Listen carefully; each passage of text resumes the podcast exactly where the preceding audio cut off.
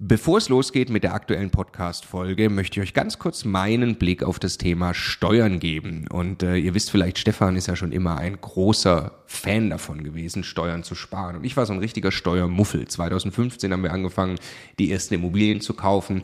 Und Stefan war schon immer drauf und dran, jeden Cent Steuern zu sparen, den man irgendwo sparen kann. Und ich fand das Thema immer irgendwie ein bisschen nervig. Ich dachte, ah ja, warum soll ich mich damit beschäftigen? Klar ist es toll, weniger Steuern zu bezahlen. Aber jetzt wollen wir doch erstmal Immobilien kaufen, Business aufbauen und so weiter. Und ich bin sehr froh und dankbar, dass Stefan sehr frühzeitig zum Beispiel angefangen hat, dass wir eine Holding gründen, die Immobilien in die richtigen Gesellschaftsstrukturen kaufen. Ähm, und ja, wa warum? Also was habe ich dann äh, in den letzten Jahren jetzt äh, lernen dürfen von Stefan und natürlich dann speziell von Martin Richter, der ja, äh, ja wirklich, äh, ich würde mal sagen, äh, Deutschlands bester Steuerberater für Immobilieninvestoren ist. Was ich lernen durfte, ist, dass äh, zum einen Immobilieninvestoren tatsächlich sehr viel mehr Möglichkeiten haben, Steuern zu sparen. Das ist schon sehr eindrucksvoll, was man alles machen kann. Aber dann, und das ist der entscheidende Punkt, sind die gesparten Steuern ja pures Eigenkapital. Es geht also nicht nur darum, dass ich jedes Jahr x tausend Euro weniger Steuern bezahle, sondern es geht darum, dass ich dieses Geld als pures Eigenkapital, als Immobilieninvestor ja wieder ans Arbeiten bringe und sie mit zweistelligen Eigenkapitalrenditen einsetze. Und ich mir dann anschaue, wie viel größer mein Vermögensaufbau ausfällt, zum Beispiel über zehn Jahre, dann kann es gut sein, ich habe nachher das doppelte Vermögen, weil ich mich eben damit beschäftigt habe, Eigenkapital schon vorzugehen, indem ich möglichst viel oder möglichst wenig Geld ans Finanzamt äh, äh, bezahle und möglichst viel Steuern spare, die ich wieder reinvestieren kann. Genau deshalb machen wir seit vielen Jahren sehr viele Inhalte gemeinsam mit Martin Richter und wenn du Lust hast, einmal zu erfahren, welche Möglichkeiten es alles gibt, der eine große Rundumüberblick, dann ist unser Live-Webinar kostenlos, 100% kostenloses Live-Webinar mit Martin Richter genau das Richtige. Eine Stunde lang geht er durch alle steuerlich relevanten Themen für dich als privater Immobilieninvestor. www.immocation.de slash Steuerwebinar. Da findest du die Termine. Es sind alles Live-Termine, die wir jetzt mit ihm aufgesetzt haben. Also am besten jetzt gleich anmelden. Viel Spaß! Hey zusammen! Der Content, den ihr jetzt hört, ist eigentlich für YouTube bestimmt. Wir wollten euch den aber nicht vorenthalten, also hauen wir ihn jetzt einfach als Podcast raus. Viel Spaß beim Hören. Du willst eine Immobilie kaufen. Die Frage ist, wo macht das denn Sinn und wo macht's weniger Sinn? Die Antwort gibt's in diesem Video. Der Immokation Podcast. Lerne Immobilien. Also die Frage ist, wo macht ein Immobilienkauf Sinn? Und wir sprechen jetzt erstmal darüber, eine Immobilie zu kaufen und sie dann zu vermieten, sie also zur Altersvorsorge zu kaufen. Und am Ende vom Video gehe ich dann auch darauf ein, ob es sinnvoll ist, eine Immobilie am eigenen Wohnort zu kaufen oder möglicherweise sogar selbst dann in die Immobilie einzuziehen. Das Video werde ich so aufbauen, dass wir über ja, drei verschiedene Kategorien von Standorten reden. Ganz einfach. Es gibt A, B, C und D Standorte. A sind besonders gute Standorte, D besonders schlecht. Wir machen es jetzt in Kategorie A, D und B, C werfen wir dann in der Mitte in einen Topf. Und wir fangen an mit den A-Standorten. Erstmal, was sind A-Standorte? Also es gibt keine allgemeingültige genaue Definition, aber ich behaupte jetzt einfach mal für dieses Video, ein A-Standort, da reden wir über die Top 7, 8 Metropolen in Deutschland, die wirklichen Top-Städte, Hamburg, Berlin, Köln, Düsseldorf, Stuttgart, München, logischerweise. Manche sagen auch Leipzig gehört dazu. Aber Standorte, bei denen wir uns einig sind, dass äh, Wohnraum sehr, sehr gefragt ist und die Schlangen sehr lang sind, wenn eine Wohnung zur Vermietung angeboten wird. Das heißt, ich muss mir nie Gedanken machen, ob ich in einer Wohnung einen Mieter finde. Das heißt, ich muss mir nie Gedanken machen, ob ich, wenn ich eine Wohnung kaufe und sie dann vermieten möchte, ja, das ist auch für den Eigennutzer äh, wichtig, sich das vorzustellen, als würde er sie vermieten. Ich muss mir nie Gedanken machen, ob ich diese Immobilie vermietet bekomme, weil es gibt ja viel mehr Leute, die eine Wohnung suchen, als es überhaupt Angebot gibt. Und jetzt müssen wir natürlich erstmal über die Kalkulation sprechen, wenn ich eine solche Immobilie kaufe, was will ich denn eigentlich erreichen? Und ich würde jetzt mal sagen, was wir erreichen wollen. Wir wollen eine Immobilie kaufen, für die Bezahlung zahlen wir einen Kaufpreis, das Geld holen wir von der Bank, wir finanzieren 90, vielleicht sogar 100 Prozent des Kaufpreises, weil wir wollen ja möglichst viel Geld von der Bank holen, möglichst wenig eigenes Geld einsetzen und wollen es dann schaffen, dass die Mieteinnahmen ausreichen um die Bankrate zu bezahlen. Im Idealfall bleibt da auch noch ordentlich Geld übrig und ich kann auch Instandhaltungsrücklagen bilden und möglicherweise entsteht sogar freier Cashflow. Das ist also unser Ziel und jetzt ist die Frage, wie gut ist das an einem solchen A-Standort wie beispielsweise München denn möglich?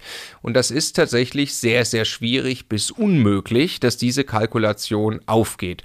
Warum?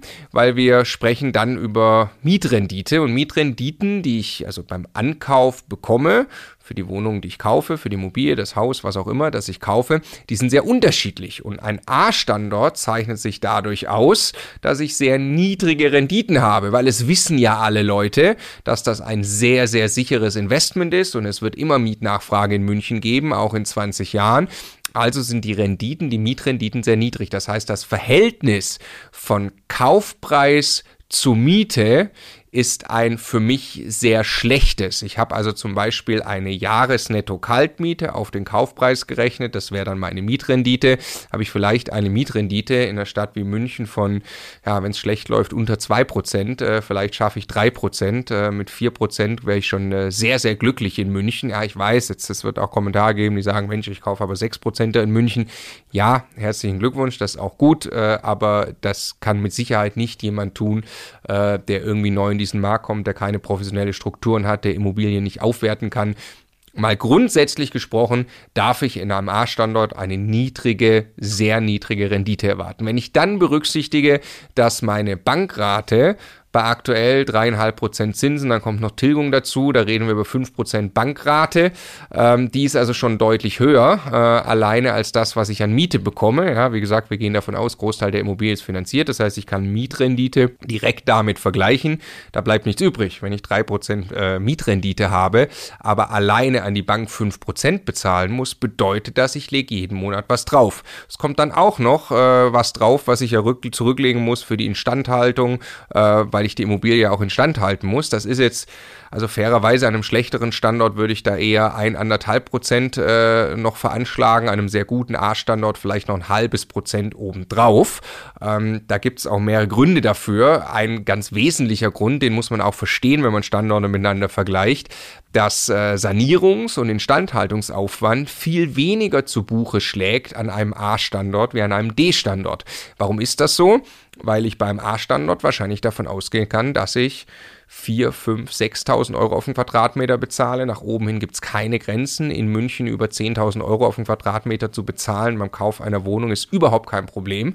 Ähm, das bedeutet aber im Umkehrschluss natürlich auch, wenn ich dann an der Immobilie was saniere, fällt das im Verhältnis sehr viel weniger ins Gewicht, weil Sanieren einer Immobilie in München kostet logischerweise nicht das Zehnfache im Vergleich zu einem D-Standort. Also ist vielleicht ein bisschen teurer, weil die Handwerker hier teurer sind, aber äh, am Ende schlägt das viel weniger zu Buche.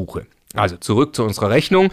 Wir reden also vielleicht davon, dass ich damit rechnen muss, dass ich irgendwie 5,5 Prozent äh, von meinem Konto äh, wegüberweisen muss jedes Jahr, also 5,5 Prozent vom Kaufpreis, während aber nur durch die Miete, sagen wir mal, 3 Prozent reinkommen. Ich habe also deutlich negativen Cashflow. Außerdem, was zeichnet einen A-Standort noch aus? Im Positiven natürlich, dass ich überhaupt keinen Stress haben werde in der Vermietung. Und das ist, äh, wir haben mittlerweile über 270 Wohnungen, ja, zusammen in verschiedenen Partnerschaften an A-Standorten, an B, an C, an D-Standorten. Ähm, der Unterschied könnte nicht größer sein, wie viel Stress oder in dem Fall wie viel wenig Stress eine Vermietung an einem A-Standort bedeutet. Ja, ihr werdet selbst eine nicht so gut renovierte Wohnung problemlos losbekommen und der Mieter wird sehr wahrscheinlich nicht wegen jeder Kleinigkeit anrufen, weil der Mieter Mieter selber weiß, äh, okay, ich bin sehr froh, dass ich in dieser Immobilie bin. Und das ist natürlich ganz anders an einem D-Standort. Da werdet ihr in der Vermietung und auch in der Verwaltung der Immobilie sehr viel mehr Stress haben und müsst dann sehr viel mehr mit eurer Verwaltung sprechen und Probleme lösen an einem A-Standort läuft die Immobilie quasi von selbst. Dem entgegen steht natürlich noch ein weiterer äh, negativer Punkt. Äh, alleine über den Quadratmeter Kaufpreis lässt sich das ausrechnen. Der Einstiegspreis, den ihr bezahlen müsst, das ist einfach sehr viel höher. Also wenn ihr sagt, ich habe eine gewisse Menge Eigenkapital zur Verfügung, dann äh, kann die Antwort in München sehr gut sein, ihr könnt einfach gar keine Immobilie kaufen, weil ihr logischerweise Eigenkapital mitbringen müsst, vielleicht im Rahmen von äh, 10% plus die Kaufnebenkosten. Das allein alleine auf eine Wohnung in München ist natürlich schon ein ganzer Batzen Geld. Also fassen wir den A-Standort zusammen. positiv. Ihr habt hohe Mietnachfrage und wenig Stress in der Vermietung. Ihr habt keinerlei Leerstandsrisiko, auch in 20 Jahren nicht. Eure Einnahmen aus der Vermietung sind definitiv gesichert. Würdet ihr erst selbst einziehen, dann woanders hinziehen, könnt ihr sicher die Immobilie sehr, sehr gut vermieten. Eure Sanierung und Instandhaltung ist im Verhältnis relativ günstig und ihr dürft auch noch sehr wahrscheinlich damit rechnen, dass die Immobilie über die Zeit deutlich im Wert steigt. Der Nachteil ist zum einen der hohe Kaufpreis und zum anderen der negative Cashflow. Es ist die Frage, wer sollte eine Immobilie an einem A-Standort kaufen? Ich würde erstmal pauschal sagen, eigentlich niemand. Wir selbst haben es auch ein bisschen getan. Ich sage euch gleich wie. Aber meine Empfehlung ist, ein A-Standort wie München ist ein extrem teurer Markt mit extrem schlechten Renditen. Was würde denn de facto passieren, wenn ihr sagt, es soll aber unbedingt diese Immobilie in München sein? Ihr würdet jeden Monat ordentlich Geld drauflegen, würde das über viele Jahre tun. Das heißt, äh, wirklich äh, Cashflow habt ihr nicht. Es werden möglicherweise nicht mal die, ihr könnt gerade mal damit die Zinsen bezahlen mit den Mieteinnahmen. Ja, das heißt, auch die Tilgung kommt vollständig aus eurer eigenen Tasche. Was ihr eigentlich macht, ist, ihr spekuliert mit einer weiteren Preissteigerung und hofft, dass die Immobilie in 20 oder 30 Jahren mehr wert ist. Das kann gut sein, ist auch sehr wahrscheinlich dann in der A-Lage. Aber das könnt ihr dann zu dem Zeitpunkt vielleicht nicht monetarisieren, wenn ihr es gerade wollt. Und wir sollten als private Immobilieninvestoren immer darauf achten, dass wir uns Cashflow aufbauen, weil das bringt am Ende die Freiheit und nicht irgendein Buchwert, äh, der bei mir in der Excel steht und ich mich freuen kann, dass meine Immobilie gerade mehr geworden ist. Ja, das Spiel ist auch logischerweise sehr schnell endlich. Sagen wir, ihr könnt noch die eine Immobilie in München kaufen, die eine Wohnung.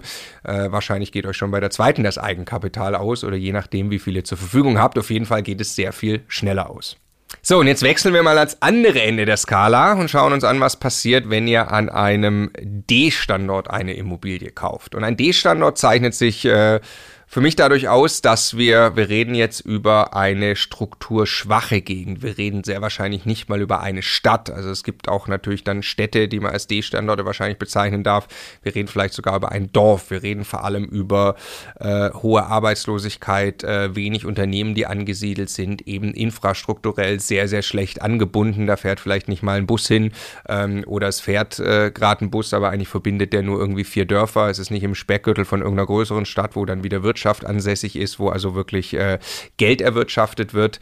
Ähm, und das ist für mich ein D-Standort. Und da gibt es, es gibt A bis D-Standorte über ganz Deutschland verteilt. Ja, die könnt ihr auch äh, selbst in Bayern, äh, wenn man da äh, Richtung Nordosten rausgeht, gibt es wahrscheinlich auch D-Standorte. Ähm, grundsätzlich ist Bayern, Baden-Württemberg eher strukturstark. Äh, da tut man sich schwer, so einen Standort zu finden, aber es gibt trotzdem, es gibt überall D-Standorte. Und ähm, auf der anderen Seite zeichnet sich so ein D-Standort natürlich dadurch aus, dass ihr sehr günstig die Immobilie kaufen könnt und im Verhältnis zur Miete sogar wirklich sehr günstig. Ihr werdet sehr hohe Renditen sehen. Ihr werdet einfach online schon Inserate finden, die euch 7, 8, 9, 10 Prozent Mietrendite versprechen. Das große Problem jetzt aber am D-Standort ist, äh, dass das wahrscheinlich eine Rendite ist, die nur auf dem Papier existiert. Vielleicht ist die Immobilie gerade vermietet, vielleicht liefert sie gerade die Mieteinnahmen, aber wenn es dann zur Neuvermietung kommt, kann es einfach sein, es gibt in dieser Region dann wirklich sehr viel Leerstand, es gibt ein sehr großes Angebot an Wohnungen und äh, ihr werdet es sehr schwer haben, einen Mieter zu finden. Wenn ihr einen Mieter findet, dann kann es sein, dass ihr sehr viel Stress in der Vermietung habt, weil an D-Standorten in schlechteren Lagen oftmals auch Mieter wohnen, die dann eher vielleicht schwierig sind im Umgang und euch zusätzlich noch Stress machen. Außerdem hat der Mieter ja die Möglichkeit, einfach in die Nachbarwohnung zu ziehen. Möglicherweise zahlt er da vielleicht auch noch ein bisschen weniger, weil es gibt ja überall Leerstand, also muss ja jeder Vermieter gucken, dass er irgendwie seine Immobilie los wird. Dann könnt ihr noch sagen, okay, dann sorge ich dafür, dass meine Immobilie vielleicht besonders gut in Schuss ist, dann leben die Leute Leute bei mir.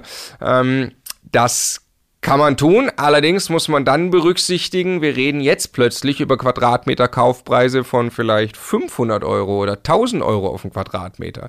Wenn ihr dann anfangt, eine Immobilie zu sanieren, dann kostet das plötzlich die Sanierung halb so viel wie die ganze Immobilie. Das wird sehr schnell dann alleine durch die hohen Sanierungskosten auch wieder unrentabel. Und logischerweise müsst ihr mit äh, eher Wertverlust rechnen als Wertzuwachs, weil jetzt mal unabhängig von der ganzen Zinsentwicklung, die auf den Gesamtmarkt Einfluss haben, ermitteln sich ja Preise durch Angebot und Nachfrage. Und wenn ich heute schon erkennen kann an einem Standort, dass es eigentlich ein Überangebot an Wohnungen gibt, dann ist klar, dass eigentlich die Preise nicht steigen können. Also fassen die Standort dann wieder zusammen und überlegen dann kurz, für wen kann das vielleicht doch Sinn machen. Also zum einen, es äh, gibt hohe Renditen und hohen Cashflow, wahrscheinlich aber nur auf dem Papier, das ist aber auf jeden Fall ein Plus.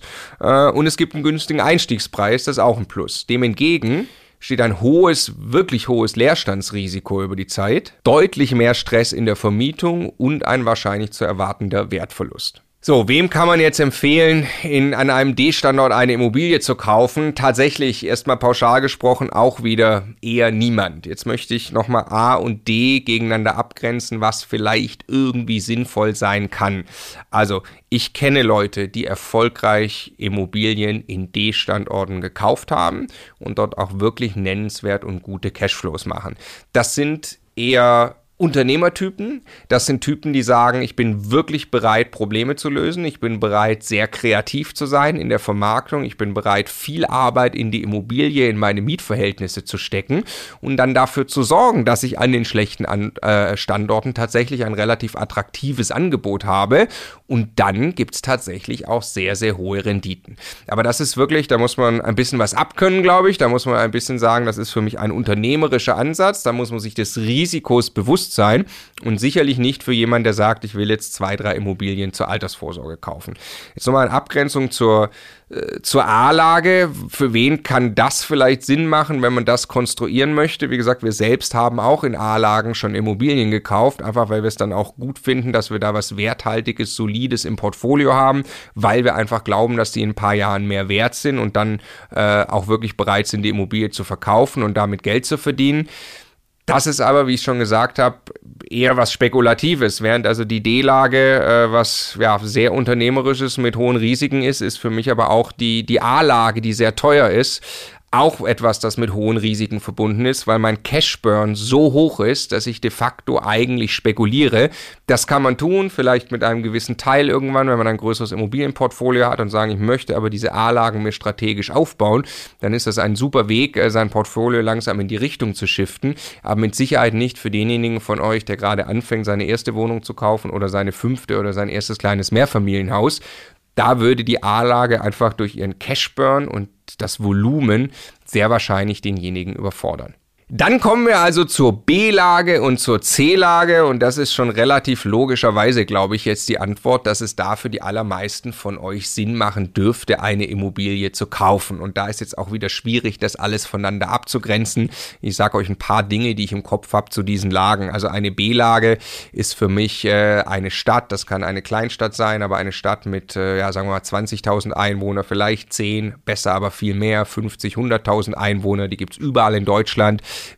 im Idealfall im Speckgürtel einer Großstadt. Ja, äh, typische B-Lagen wären jetzt zum Beispiel, wenn ich in München das S-Bahn-Netz entlang gehe, wenn ich äh, aus Berlin das S-Bahn-Netz, wenn ich das in Stuttgart mache und, und gucke, welche Städte liegen da. Das sind wahrscheinlich B-Lagen, weil die sind wirklich bei der Metropolregion quasi angebunden. Die haben mit sehr hoher Wahrscheinlichkeit, und das wäre für mich auch ein Kriterium, sehr klar eine wachsende Bevölkerung. Die haben sehr starke Wirtschaftszahlen, niedrige Arbeitslosigkeit Möglichkeit, das ist ein klassischer B-Standort. Der grenzt sich dann so ein bisschen vom C-Standort ab. Da ist alles einfach vielleicht ein bisschen schlechter. Ein C-Standort kann auch eine große Stadt sein, wie vielleicht äh, Magdeburg, in der wir für uns äh, sehr, sehr happy sind und erfolgreich investiert haben. Ähm, da ist aber einfach, da ist vielleicht mehr Leerstand. Der Stadt geht es nicht ganz so gut, aber es ist trotzdem eine große funktionierende Stadt, wo es auch grundsätzlich mal eine hohe Nachfrage nach Wohnungen gibt, aber es eben auch irgendwo Leerstand gibt. Das heißt, je mehr ich von B in Richtung C shifte, desto mehr muss ich mich darum kümmern, dass ich eine wirklich attraktive Immobilie am Markt dann auch anbieten kann. Und da könnt ihr euch jetzt selber überlegen, wo ihr da genau auf der Skala unterwegs sein sollt. Wahrscheinlich ist es am Ende auch gar nicht so entscheidend, ob ihr jetzt mehr in Richtung B oder Richtung C geht. Die Frage ist tatsächlich dann, in, in, in welche Mikrolage geht ihr auch? Welches Viertel kauft ihr dann? Ja, seid ihr in der C-Stadt, aber in einem super Viertel? Ist das was anderes wie in der Randlage in der B-Stadt? Dann ist das wahrscheinlich fast wieder gleichzusetzen oder sogar die C-Stadt besser. Also da verschwimmt das ziemlich und es geht vor allem darum, dass ihr euch Gedanken macht an dem jeweiligen Standort, dass ihr den versteht. Was sind da die Mikrolagen, die gut funktionieren?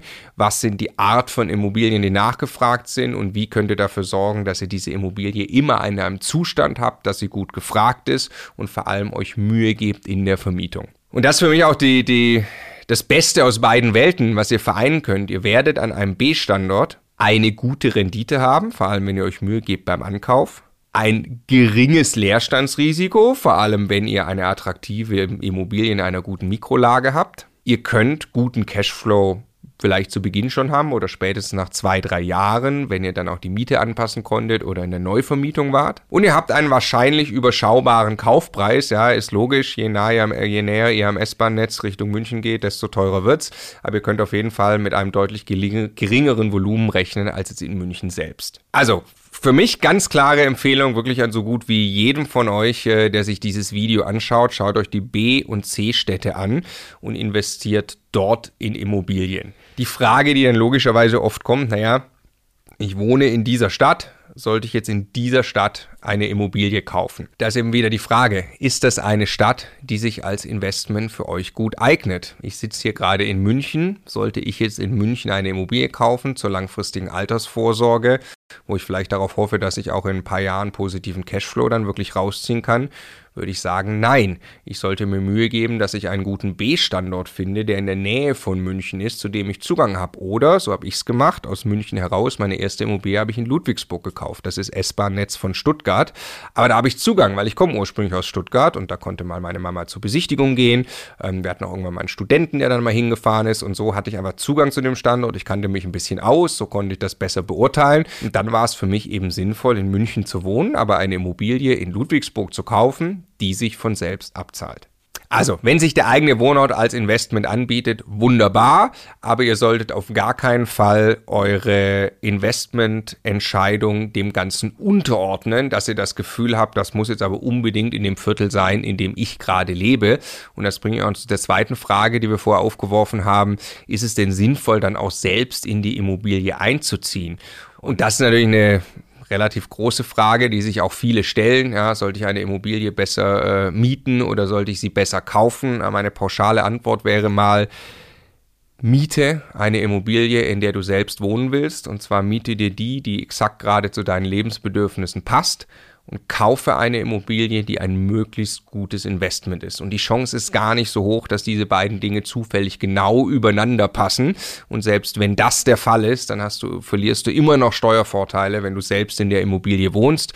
Ja, ich selber wohne auch zur Miete, Stefan wohnt auch zur Miete. Viele Immobilieninvestoren, die hunderte von Immobilien haben, die wir kennen, wohnen auch zur Miete, weil sie sagen, da äh, suche ich mir einfach das raus, was ich gerne haben möchte und bezahle ich auch gerne. Und auf der anderen Seite baue ich mir den Cashflow aus Immobilien auf, die sich wirklich als Immobilieninvestition besonders gut eignen. Lasst mich mal wissen in den Kommentaren, was sind die Standorte, an denen ihr in Immobilien investiert, investieren wollt und warum. Das würde mich sehr interessieren. Viel Erfolg bei der Standortauswahl.